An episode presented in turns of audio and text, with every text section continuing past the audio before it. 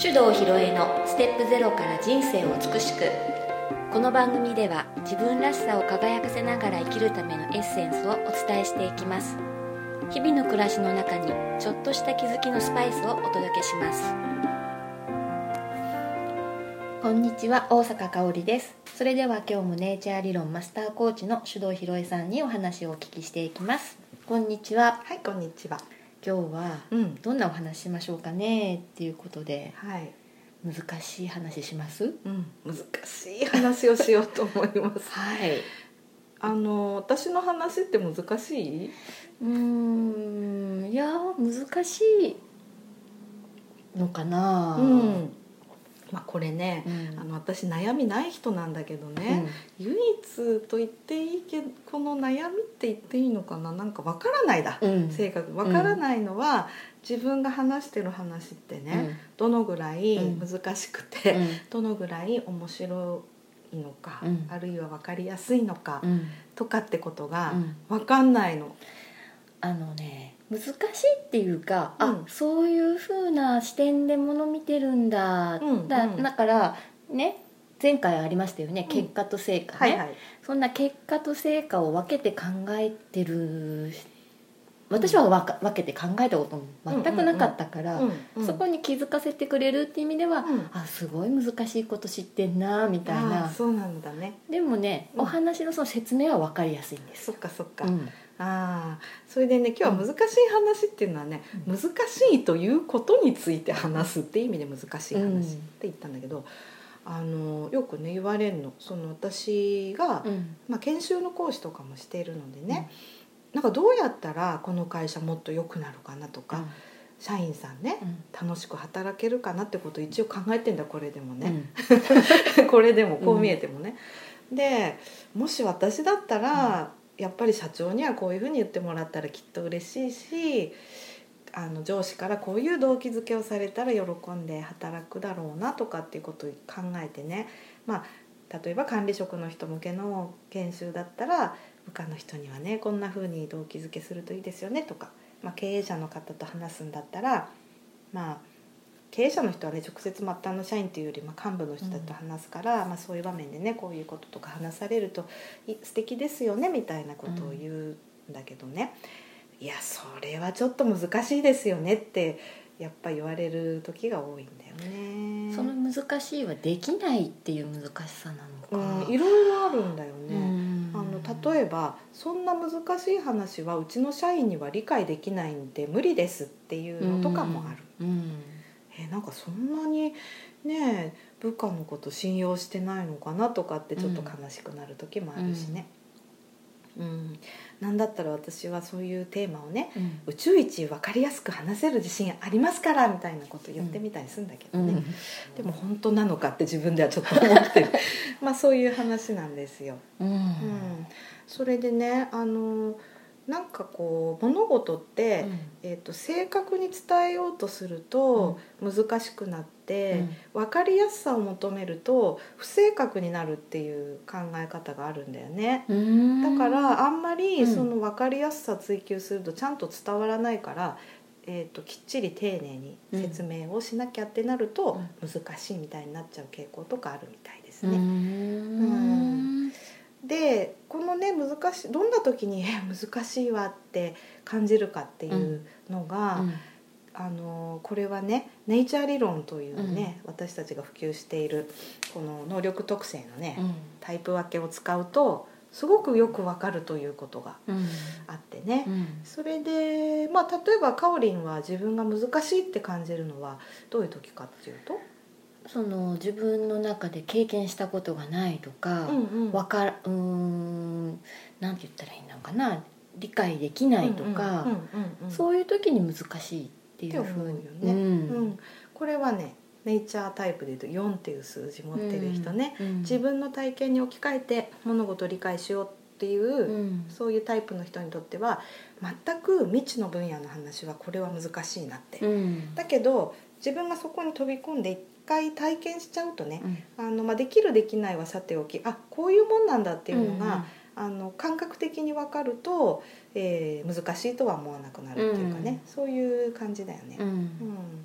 あとねあのかおりんの旦那さんの守君は、うんまあ非常に私はね6っぽい人っていうイメージが、うんありますが、はいはい、6の人はね情報量が非常に重要だからうん多分6の人にとって難しいなっていうのって、えー、と情報が十分に揃ってなくて、うんえーこう理解することができない時うんあれ難しいなってでも、多分そうなったら6の人は何をするかっていう調べるんだよね、うん一生懸命。うんで調べて分かると理解はできるんでその後実際に自分のスキルとか能力レベル的に可能かどうかってことを判断するので、まあ、そんなにこう極度に恐れたりね、うんうわ難しいって逃げるってことはあんましないんだうよんね、そういう感じ。ううんんで私なんかはねあの分かんないものに出くわしたらどうするかっていうとね、どうやったら分かるかなっていうふうになっちゃうわけ。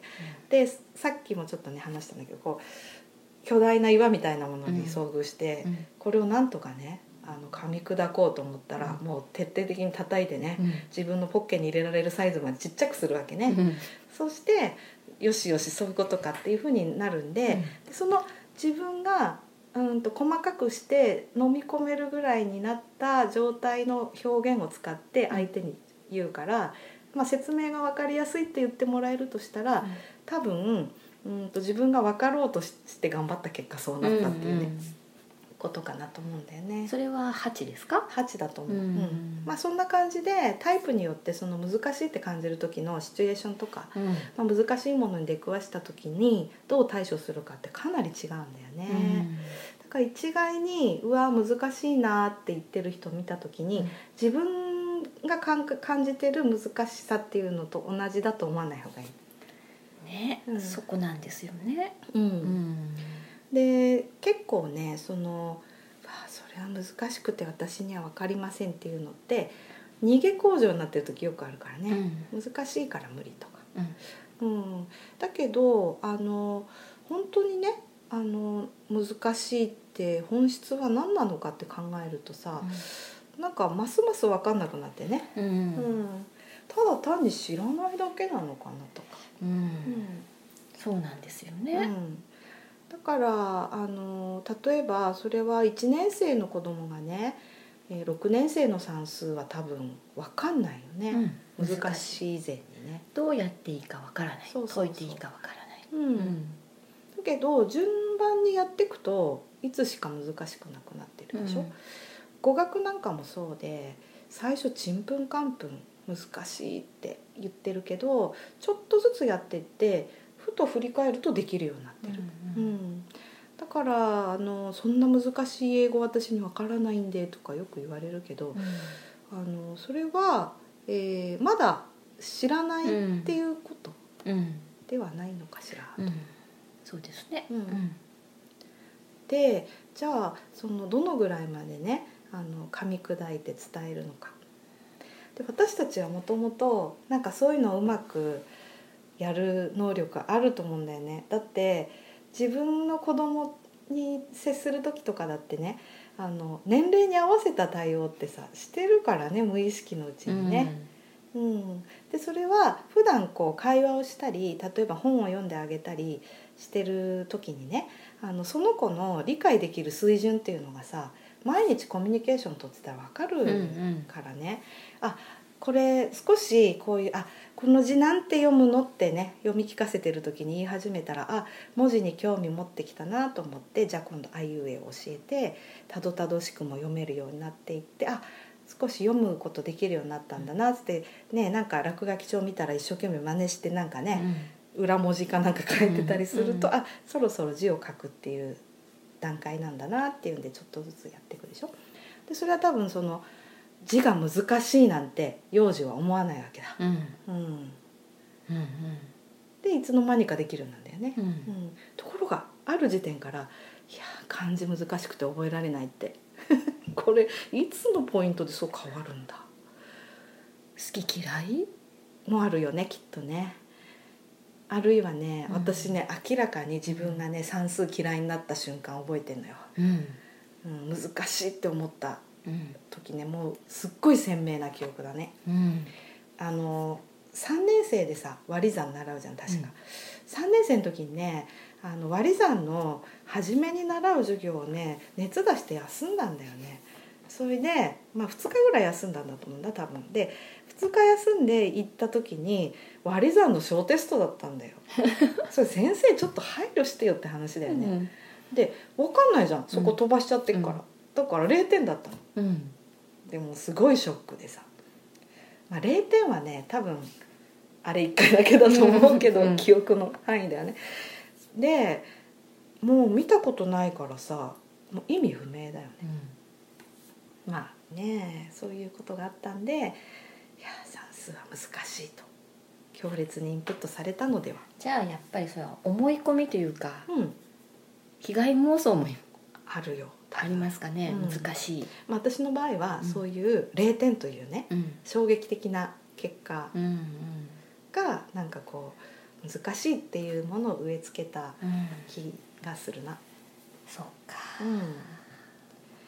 でもさ世の中には算数数学大好きな人も結構多いでしょ、うんで私あの大学の時にね同じサークルに数学科に行ってる先輩がいたのなんでね数学科になんて行くのかうん全く分かんないって聞いたんだよね、あの先輩に「数学って何が面白いんですか?」って、うんそしたら「いやだってさ数式ってすごい美しいじゃん」うん、うん言いますよね、うん数学やる人、そうでこの何か解けた時のね、爽快感がたまんないんだよなとかって言って、うんずっと数式解いてるっていうねあこういうの好きな人もいるんだなってで難しいと思ったことないんですかって聞いたら「いや難しいよでも昔の人だってこれこうやってなんとかの定理とかさやったじゃん」って「だからできんだよ」って言っててすごいと思ったね。うん、うん、だから難しいっていうのは未知っていうことだけだっていういうことなんだなっていうふううんうんにその時は思った、いやまさしくそうですよね未知だから私難しういんわからないから難しい、ううんん、ですねということだと思ううんだからねその最初は本当にこうスポンジがね水を吸い込むように文字でも数字でも一生懸命もうワクワクしながらね、うん覚えていたあの3歳4歳5歳うんぐらいの頃にうん難しいなとかって思ってなかったよねっていうことを思いますね。その好奇心とかそうねそうそうそうそう。うんあの心ですよね、うんその、うんそしてなんかこうクリアした時にわ面白いって思う心。うんうんうんまあ、あと失敗を恐れるというか恐れないというかもともとうんうん。失敗なんてうんないですもんね、そう概念がね概念がない、うん、っていうことなんだなと思ってね、うんだからあの前にねそのできるできない問題っていうのをうんかなり最初の方で話したけど、難しいもねそれと同じような感じなのかなって、うんうん思ったりしてんだよねだからあのその内容は難しすぎるんでちょっともう少し優しくしてもらえませんかっていうのが来たら、あそういう話は未知だから、うん初めて接する人に合わせた伝え方っていうのをするといいんだなって思ったりしてね。うんうんうん、でそういう試行錯誤をずっと繰り返しているうちにまあ、えー、ヒロイチの説明は分かりやすいねって言ってもらえるようになったのかもしれうない。んううんんそっかいやねよくね、うん娘も難しいから嫌ってほいうう、ほううんうんうん難しいから嫌なんだね。んそう難しいからやりたくない、うん嫌うんうんっていうのはよく口癖で出るんですよあね、本当、うんそういう言葉もさうどんこで学んでくるんだろうね、私たち言っちゃってんのがうわ難しいなとかってええ普段の生活で難しいこと出てきてるかなんかあんまりねないような気もするんだけど、うんじゃあ学校かな保育園学校で聞いたのかならうんどうなんだろう、うんうんでも言いますよ特にピアノのね、うんうんうん新しい課題をやるときに、はいはいはいまだやってないから、うんそれは難しいよね、うんうんうんわからないもんね、うんだから一つずつ音符見てやってみようってその時は言うんですけど、うんうんうんうんもう嫌だなるほどね、うんあーなんか思い出してきた私も小さい頃エレクトーンピアノやってたからさ、あのいわゆる南極ってやつね、あのいかにもこうもう楽譜が真っ黒うんみたいな、うんいやーこれ一個ずつや右手をまずやって左手、うーみたいな一緒に弾くと弾けないわみたいなのとかね、うんありましたありました、ううんんそう難ね難しい曲とかね、うんうんうんありましたよね。うんうんうんなんか無意識のうちにね、難しい曲弾けると偉いっていうのあるのかもしれないね、うんなんかそういう感じってあったよやっぱり。ありました。うん、あの発表会でさ、うん同じぐらいのキャリアなんだけど、うんえー、と私より難しい曲弾いてて私やっぱりダメだなとかうんそういうのもあったね、うんありましたうんね。だけどさあの私その時ね結構覚えてるのがあの難しい曲の方が燃えるってのあったうん。な、うん、これ多分ね8の特徴なんだけどね、うんあの課題があのすごくねあの厳しいとどうやって攻略しようかなみたいな、ゲームみたいな感覚になるんだよね、うんそれでクリアした時にすっごいやったみたいなうさ、んそういう感じ、うんうんあ前回ね勝ち負けのやったは私あんま好まなかったんだけどさ、難しいクイズとか、うんあのね、そういう曲でもいいんだけどクリアした時の達成感は好き、うんうんわかる。私も八あったんで、あそのそっかそ感っか覚わかりますね。ううんそれだね、うんうだからなんか難しいことが本当は好きなのかもしれないな。うん挑戦していくっていうところですよね。そうそうそううそうんだって簡単にできちゃったら飽きるでしょ、うんあこれ8だけなのかな簡単にできることずっと続ける人もいるんだろうかね